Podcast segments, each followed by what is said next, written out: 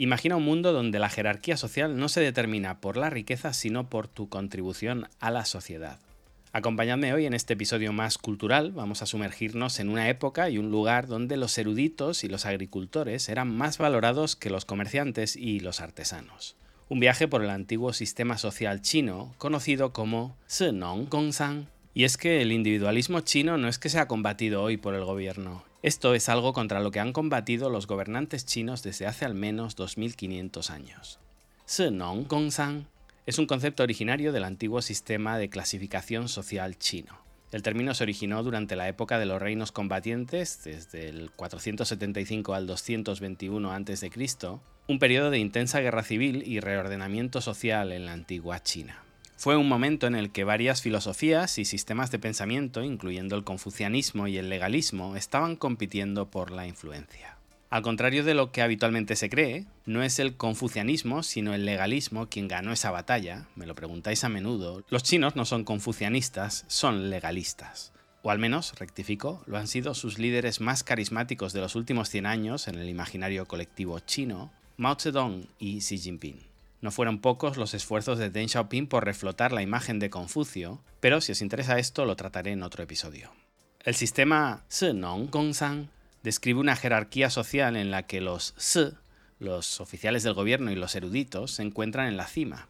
Después vienen los Nong, o los agricultores, seguidos por los Kong, los artesanos, y por último los Sang, los comerciantes. Este sistema de jerarquía se basaba en varios factores, incluyendo el valor social percibido de cada ocupación y el nivel de control sobre los recursos de producción. Los funcionarios y eruditos eran altamente valorados por su educación y por su papel en la administración del Estado. Los agricultores, que producían alimentos esenciales para la supervivencia de todos, ocupaban un lugar destacado. ¿Cómo han cambiado las cosas, verdad? Los artesanos que creaban bienes pero dependían de los recursos proporcionados por los agricultores se consideraban inferiores a estos, y los comerciantes que simplemente vendían los productos creados por otros se situaban en el escalón más bajo. Interesante, según los estándares de la época no aportaban apenas valor.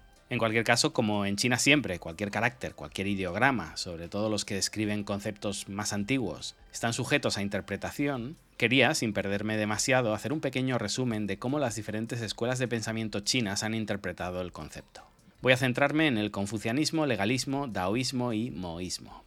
El confucianismo ve esta jerarquía en términos de orden moral y social. Los eruditos y funcionarios del gobierno, como portadores de la educación y la virtud, están en la cima, mientras que los comerciantes, que simplemente revenden bienes creados por otros, están en la parte inferior.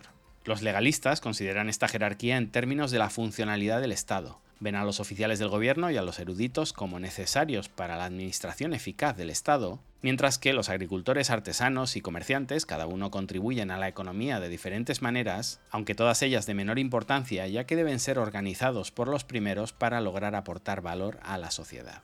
La escuela daoísta, centrada en la armonía con el Dao, o el camino, sería más crítica con esta jerarquía social y en general con el concepto de jerarquía. Según los daoístas, todas las distinciones sociales son artificiales y pueden generar conflictos y desequilibrio. Tenéis un episodio maravilloso en el canal donde hablo del Wu Wei y la armonía con la naturaleza daoísta.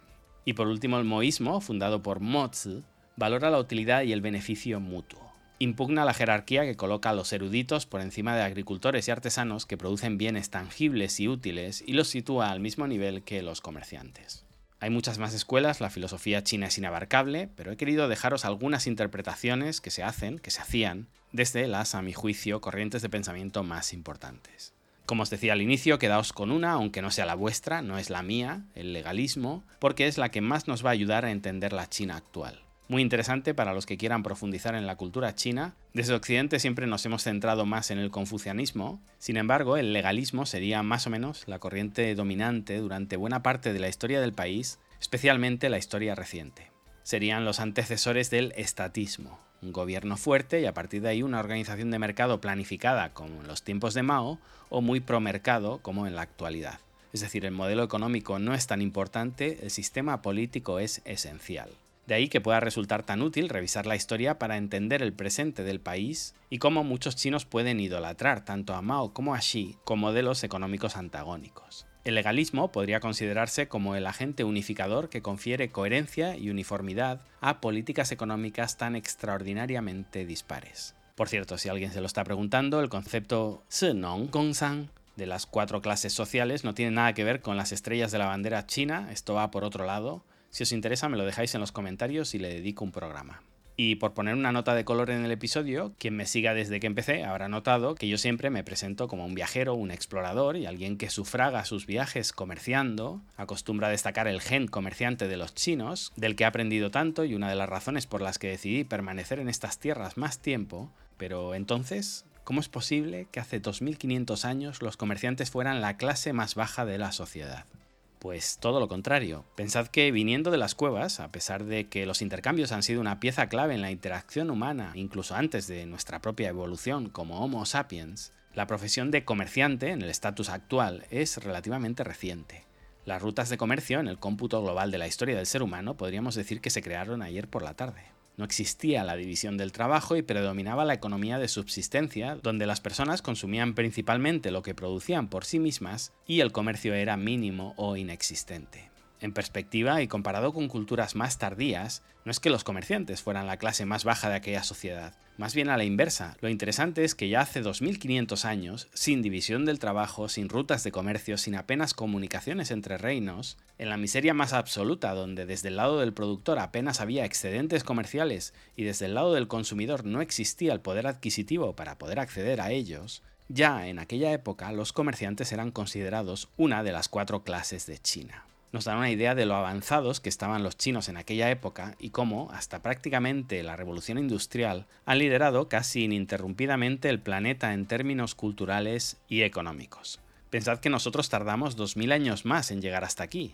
En la Europa feudal, en términos generales, la sociedad se dividía en tres órdenes o estados. Los oradores, aquellos que rezan, los bellatores, aquellos que luchan, y los laboratores, aquellos que trabajan incluyendo campesinos, siervos y artesanos que trabajaban la tierra y producían bienes. Así, mientras que la jerarquía de Senong Gongsan en la antigua China se basaba en las ocupaciones y en la contribución a la sociedad, la jerarquía feudal en Europa se basaba en las relaciones de poder y las obligaciones feudales. Por supuesto, esta es una simplificación, no es un episodio para hablar de Europa, un territorio con mil realidades distintas que además variaban en el tiempo, pero ni rastro todavía de los comerciantes que aunque existían, no eran ni siquiera considerados una clase social. Y perdonadme los puristas aquí, sé que esto traerá polémica, el concepto de clase social, su origen y su evolución es un tema en sí mismo en el que no me quiero perder. Y digo que hemos tardado 2000 años en llegar a las conclusiones que llegaron los chinos pensando en la Italia del Renacimiento y los países por los que rápidamente se propagó. Si pensamos en Rusia, donde el feudalismo, la servidumbre, llegó casi hasta el siglo XX, hablaríamos de 2400 años de distancia. No estoy diciendo que en China todo ese tiempo no hubiera otro tipo de servidumbre, hablo de debates filosóficos que se dieron en China y también en Grecia, es cierto, con solo un siglo de diferencia, pero que en China han sido una parte de la columna vertebral de la concepción de la sociedad durante más de dos milenios y que en Europa hemos rescatado hace apenas 500 años. Ojo, todo esto hablando de clases sociales o de su equivalente de la época, no de castas. Y este es un elemento capital para distinguir distintas culturas y su evolución hasta nuestros días. Las castas son inamovibles, entre clases sociales hay movilidad, y este ha sido uno de los grandes motores del crecimiento chino durante miles de años, su aspiración a prosperar en la escala social y la certeza de que eso es posible con esfuerzo propio.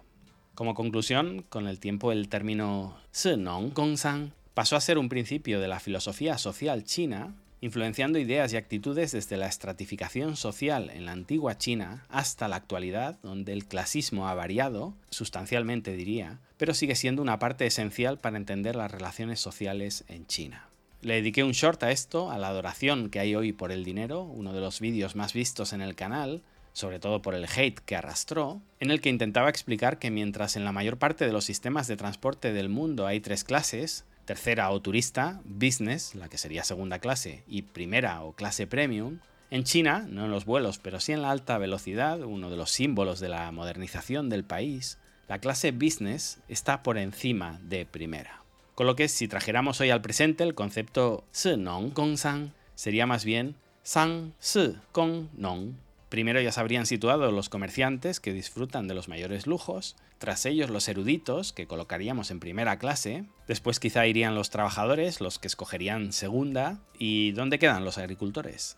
Pues como siempre ocurre, hagamos las revoluciones que hagamos, estos siempre pierden. La clase más pobre, menos adinerada del país, no acostumbra a tomar trenes de alta velocidad, todavía van en trenes lentos, Pi, piel verde se llamaban antes por su exterior verde, hoy en día ya son la mayoría trenes K, algo más rápidos, pero muy por detrás de los trenes D, lo equivalente a un talgo, o los trenes G. La alta velocidad donde la discriminación todavía se hace por precio, por capacidad adquisitiva entre segunda, primera y business.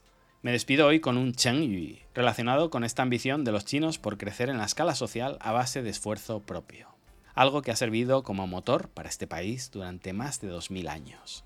Mo, Chu, Cheng, Zhen, literalmente limar un palo hasta convertirlo en una aguja.